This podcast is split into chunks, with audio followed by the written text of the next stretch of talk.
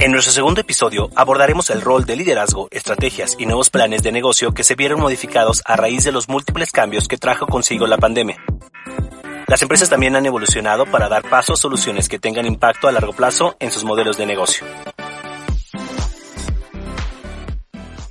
Hola, ¿qué tal? ¿Cómo están? Mi nombre es Jorge Vallejo y soy actualmente presidente y CEO de Mitsubishi Motors de México. Muy honrado de tenerles hoy día aquí contento ya de compartirles en este segundo podcast Inspire Your Ambition by Mitsubishi las nuevas estrategias, las nuevas formas de hacer negocio, obviamente todo lo que nos estamos enfrentando. Y qué mejor que el gran invitado que tengo hoy día conmigo, que además eh, tuve la, fortuna de conocerlo hace ya algunos años de una forma muy curiosa y después reencontrarnos eh, en este complicado mercado automotriz, por supuesto del lado de Supply él, pero obviamente volvernos a encontrar, coincidir y trabajar conjuntamente. Además de un gran amigo, un excelente ser humano, eh, una gran persona sin lugar a dudas, pero además es un gran profesional. Creo yo que tiene la fortuna también y el, y el honor de liderar una de las empresas más importantes en el tema logístico, en el tema de surtimiento, en el tema de supply, que existe no solamente en México, sino a nivel eh, global.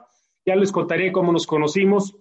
Pero en el Inter, eh, déjenme comentarles que sin duda esta pandemia nos vino a traer nuevos retos, nos vino a traer nuevas formas de hacer negocio, nuevas maneras de coincidir precisamente en la necesidad de entregar productos, la logística que ya les, ya les decía, que además eh, de estos retos implica también una manera digital que antes no se conocía, nuevos crecimientos en surtimiento, en velocidades y por supuesto muchísimas cosas más que nos va a compartir hoy día mi querido Agustín Crochet, presidente de DHL Supply Chain. Bienvenido, Agustín. Jorge, muchísimas gracias por la invitación. La verdad es que para mí es un honor estar contigo en este podcast y la verdad me parece súper interesante poder inspirar a la gente y que me des esta oportunidad. Muchísimas gracias. ¿Por qué le llamo amigo? Porque, bueno, eh, así lo es, así lo siento, honestamente. Y tuve la fortuna de conocerlo primeramente en un avión. Estábamos eh, camino hacia Sao Paulo ambos, yo en, otro, en otra actividad que tuve en otro reto. Y ahí conversando empezamos a, charlar sobre qué nos hacía ir hacia, hacia esas tierras eh, tan lindas también, cariocas por supuesto, y ahí conversando y después nos volvimos a encontrar, mi querido Agustín, buscando yo un proveedor logístico de la altura de DHL por supuesto, y ahí nos vimos, nos reconocimos y dijimos, oye, yo a ti te conozco, claro, mira, charlando primero en un avión y ahora el mundo nos pone en esta situación, ¿no? No, la verdad es que es una, es una linda anécdota que suelo compartirla porque en un viaje de 10 horas suceden mil cosas en en el avión, ¿no? Y tuve la fortuna de, que estabas a mi lado ahí, empezamos a charlar, creo que, desde aquel punto hubo una empatía interesante. Yo en aquella época vivía en Brasil, eh, con lo cual estaba yo regresando de una de mis vacaciones en México. Sí, una, una, de verdad que una historia interesante y bueno, hoy un gran proveedor de servicios y por eso es que le llamo mi amigo y por supuesto un gran profesionista. Agustín, eh, marzo 2020, una fecha que se vuelve inolvidable. En México escuchábamos noticias sobre algo que cimbró al mundo entero, por supuesto no paramos de hablar sobre los casos de COVID-19 en Asia, Europa y finalmente en México, ¿no? Agustín, cuéntame, ¿cómo impacta esta pandemia de HL? ¿Cómo transformaste el esquema de trabajo presencial a un esquema remoto para dar continuidad al negocio, sobre todo un trabajo logístico, ¿no? Cuéntame un poco de ello. Mira, Jorge, la verdad que como, como lo dices, ¿no? Esta pandemia que para nosotros en México empieza por ahí de, de muy al inicio del mes de marzo, el primer caso en México,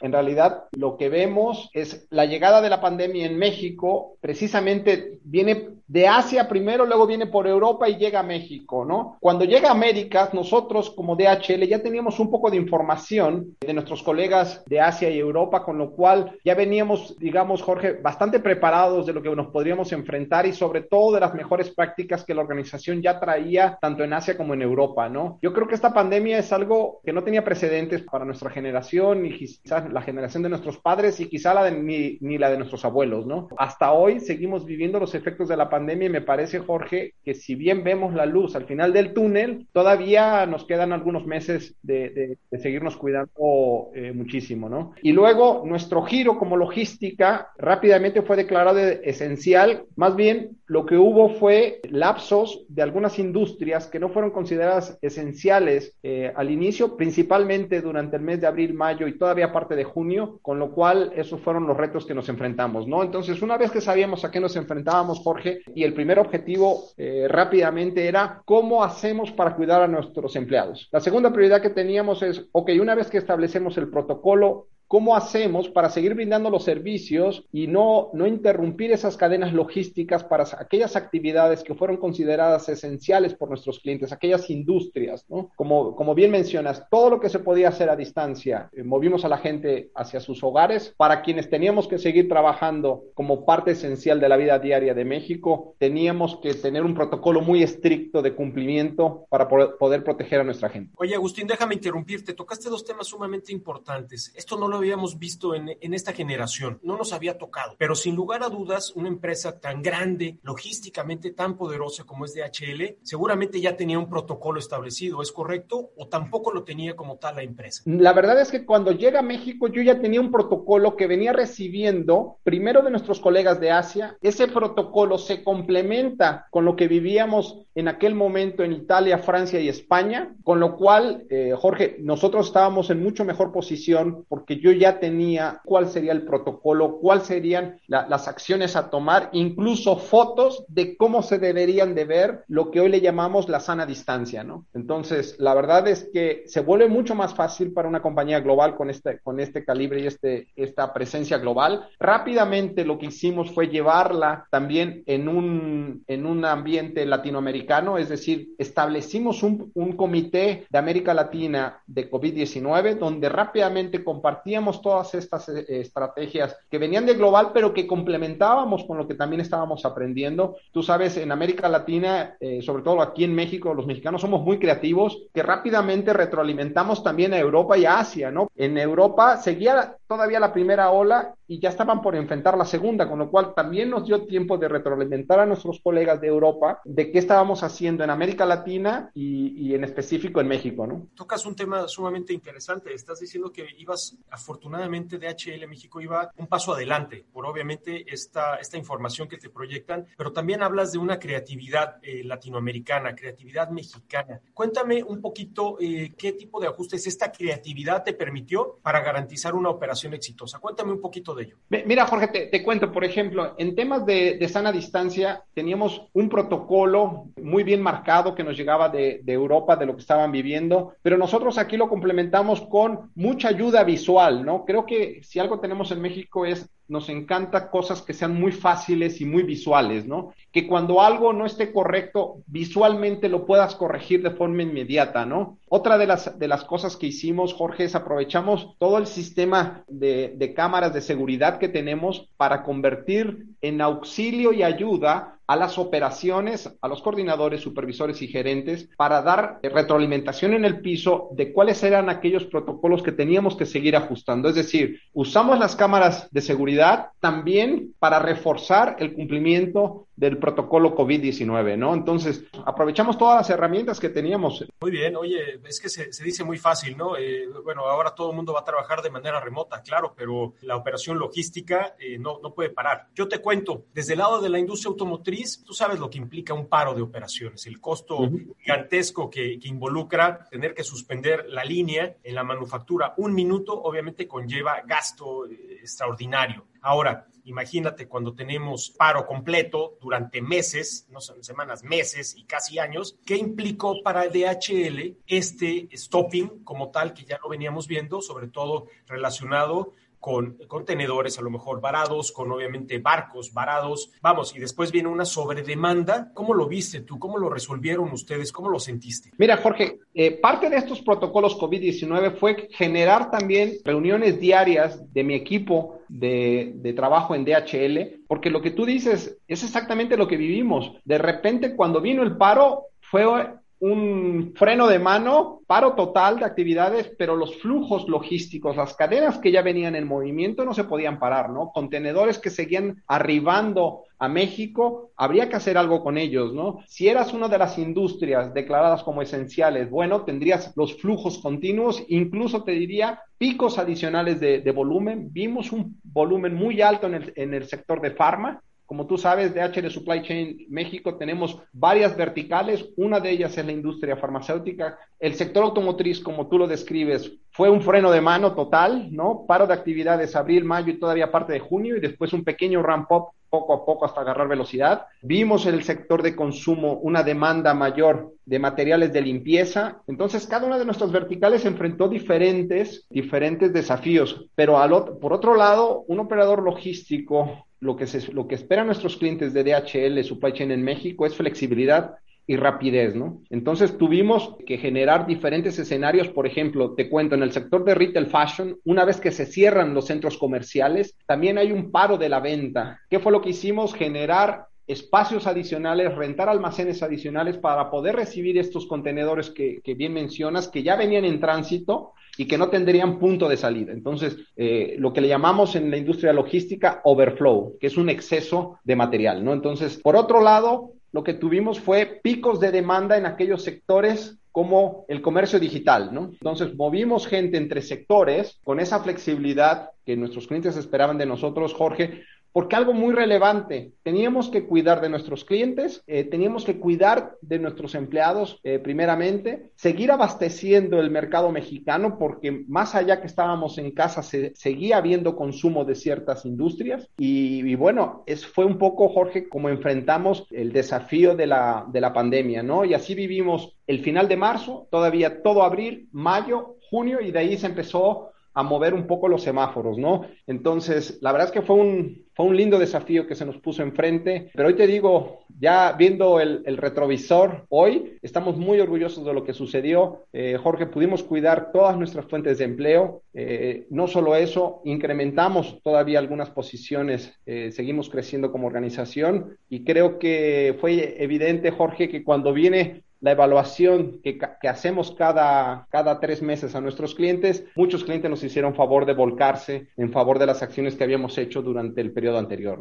Oye, yo creo que, Agustín, lo hicieron bastante bien. La realidad es que el tema digital, tú sabes, la comercialización y el tema de entrega, no solamente tuvo un repunte espectacular, ¿no? El hecho de que estuvieran la mayoría de las personas, digamos que confinadas o en casa o en donde estuviese, pero obviamente eh, la vida siguió. La verdad es que no, no se detuvo, el comercio digital incrementó y creo que ustedes lo hicieron bastante bien. Y otro tema que, que también eh, tengo que reconocerte a ti, a la organización que representas, es que en el tema de responsabilidad social, ustedes siguieron creciendo. Yo les cuento a todos los que nos escuchan que con ustedes tuvimos la oportunidad de lanzar diversos programas sociales en los que estábamos entregando, gracias a la fuerza logística conjunta, empezamos a entregar despensas, empezamos a llevar a, lugares en los que por alguna situación se habían quedado sin este acceso, sin esta generación de, bueno, del insumo básico que es la comida. O sea, tu tema de responsabilidad social lo siguieron manteniendo, lo crecieron, lo generaron y, obviamente llegó para quedarse. ¿Qué temas de responsabilidad social podrías decirme, oye Jorge, esto nos ayudó a repuntar, lo mantuvimos y así lo vamos a mantener? Ayúdame un poquito en el tema de responsabilidad social de ustedes. Mira, Jorge, te cuento, dentro de responsabilidad social es algo que tenemos como la columna vertebral de, nuestra organización y no solo como DHL, sino la organización Deutsche Post DHL. La verdad es algo muy fuerte que, que nuestra organización por muchos años viene empujando. Tenemos tres grandes pilares dentro de responsabilidad social. Uno es la parte de Go Teach, vamos a enseñar, y donde nos vinculamos con muchas escuelas, muchas universidades, inspirar a los chicos, tal como lo estás haciendo con tu podcast, para tener un mejor futuro, unas mejores generaciones en México. Creemos que la educación es la base del crecimiento de, nuestros pueblos. A pesar de la pandemia, lo hicimos a distancia a través de herramientas eh, digitales. Entonces, eso fue buenísimo. No, no, nuestro equipo de verdad abajo vive y vibra con esto. En la parte de Go Help, que es vamos a ayudar, pues más que nunca se necesitaba ayudar. Entonces, Jorge, tuvimos un lindo programa con, ustedes, con Mitsubishi. Aprovechamos la red que tenemos de distribución de refacciones para tus concesionarias para hacer esa entrega de las despensas. La verdad que fue un lindo gesto por parte de Mitsubishi, al cual nosotros, en cuanto ustedes nos compartieron la idea, la abrazamos porque vivimos los mismos principios. Te cuento que también lo hicimos, algunos clientes de Pharma también hicieron donaciones eh, a la Cruz Roja y a algunos hospitales y aprovechamos la red que tenemos de DHL en México y también fuimos a los hospitales, fuimos a la Cruz Roja, la verdad es que fue, fueron momentos decisivos y yo creo que es cuando más eh, nos ponen a prueba, ¿no? Como organización, si nuestros valores están allí. Y esta organización es algo que viene poniendo como ejemplo a muchos años. Entonces, solo te, platico ahí un par. Y el otro, que es la, el otro pilar, es la parte de Go Green, ¿no? Que, que hoy está muy de moda, pero que en DHL tiene muchos años hablándose de la parte de Go Green. Para que tengas una idea, eh, nuestro CEO, Frank Appel, eh, lanzó ya muchos años atrás el programa de cero emisiones, ese es el compromiso del Deutsche Post DHL, cero emisiones para el 2050. Entonces, tenemos algunos eh, puntos eh, durante algunos años y venimos cumpliéndolos perfectamente. El siguiente checkpoint importante para nosotros es el de 2030, con una disminución muy relevante en la emisión en la huella de carbono. Eh, yo no tengo ninguna duda, Deutsche Post DHL llegará al 2050 con el compromiso de cero emisiones de la huella de carbono. Entonces, estos son como nuestros tres grandes pilares, Jorge, de, de nuestros programas de responsabilidad social. Oye, pues lo haces muy bien, traes unos buenos pilares y además eh, el tema de emisión no solamente traes responsabilidad social, responsabilidad personal, como me cuentas, porque tú sabes que las empresas pues obviamente son regidas, son operadas básicamente por personas como tú y como yo. Entonces tú traes responsabilidad social, responsabilidad personal y además responsabilidad ambiental, que eso me, me, interesa muchísimo. Entonces están considerando ustedes, bueno, ya lo mencionabas, pero el uso de flota verde, autos híbridos, eh, híbridos plug-in, cambiar eh, obviamente tu, logística por obviamente productos y, y vehículos que obviamente emitan menos contaminantes, ¿correcto? Sí, por supuesto, Jorge. De hecho, te cuento, no solo están en los planes, ya son una realidad en México. Ya tenemos dentro de nuestra flota eh, camiones y camionetas que son híbridas, pero vamos más allá, estamos incorporando también completamente solo eh, camionetas eléctricas. Estamos comprometidos con, con el medio ambiente y, y, hay muchas realidades, ¿no? Estamos, seguimos avanzando con ello. Muy bien, pues estamos siempre en constantes cambios, debemos estar siempre preparados para encontrar soluciones que nos den una respuesta inmediata y sobre todo que tengan un impacto a largo plazo, ¿no? No, no es solamente temporal, sino obviamente que tengan y que puedan ajustar de forma estratégica, reflejar de forma positiva en el nombre de tu marca, de mi marca, eh, todo lo que hacemos. Gracias por lo que nos compartes. Creo que gracias a ello podemos eh, saber más lo que hace atrás o lo que existe detrás de DHL Supply, DHL Supply y los puntos clave que son parte del servicio. Cuando me haces la pregunta anterior, hablabas de lo importante de que las organizaciones la formamos todos nosotros. Cada uno de nosotros que formamos, sea Mitsubishi o sea DHL, somos los que le dejamos la huella a nuestra organización. Y te cuento, Jorge, estamos muy orgullosos eh, de lo que hemos logrado en el Great Place to Work que acaba de salir, reciente, pero reciente. Esta es una noticia fresquita aquí para, para tu podcast eh, ranqueamos en el número 4 en las compañías en México con más de 5 mil empleados. Entonces, imagínate el orgullo que esto significa para nosotros poder rankear en el número 4 eh, y solo llevamos apenas tres años participando de Great Place to Work. Eso habla de la calidad de, de cada uno de, de, los que formamos a, a, DHL Supply Chain México, ¿no? Al final tú y yo, Jorge, solo somos unos facilitadores dentro de nuestra organización, ¿no? Lo, lo importante es cómo vive nuestra gente, nuestros valores en el día día, ¿no? Oh, pues lo hiciste bien y qué bueno que nos lo cuentas porque eh, lo dices y yo soy un convencido de ello. Nosotros eh, pasamos solamente un tiempo acá, ¿no? Vamos a ser temporales, las organizaciones se van a mantener y nuestra obligación es eh, transmitir un poco de lo que vivimos, hacer las cosas bien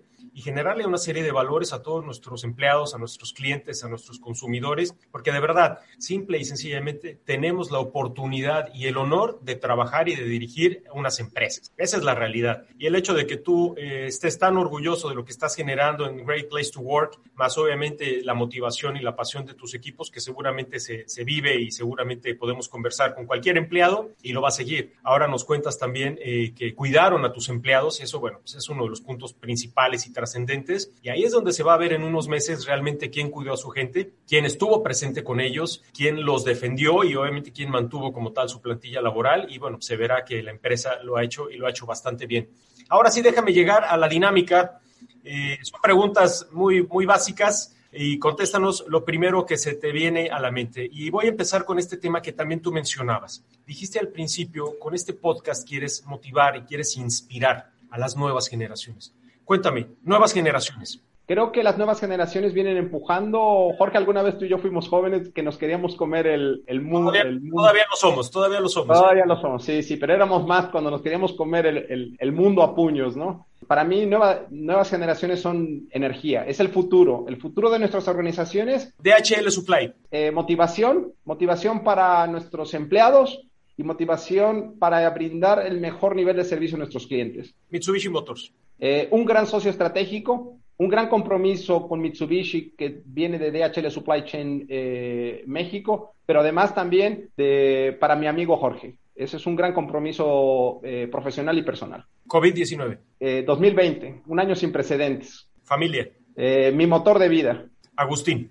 Te diría un tipo simple, lleno de motivaciones, automotivable, lleno de energía y que, Jorge, quiero dejar huella en la organización para que seamos una mejor empresa, un mejor lugar para trabajar y brindar el mejor nivel de servicio. Querido amigo, pues ha sido un placer tenerte en este nuestro segundo episodio, Inspire Your Ambition by Mitsubishi Motors. Eh, muchísimas gracias por tu tiempo, tu franqueza, tus respuestas siempre tan afables, tan cordiales y por compartirnos de verdad parte de tu experiencia al frente de DHL Supply Chain. Muchísimas gracias y fuerte abrazo. No, Jorge, muchísimas gracias a ti y a Mitsubishi por esta oportunidad. La verdad es que creo que hemos hecho un gran trabajo de colaboración en conjunto y para que sea éxito tiene que ser hecho a cuatro manos y la relación con Mitsubishi se basa en una relación de confianza a cuatro manos. La verdad es que es un orgullo de estar contigo y le mando un saludo a, todos los, los amigos de Mitsubishi México. Muchas gracias. Pues un fuerte abrazo a ti y a todo el mundo y nos vemos pronto. Gracias.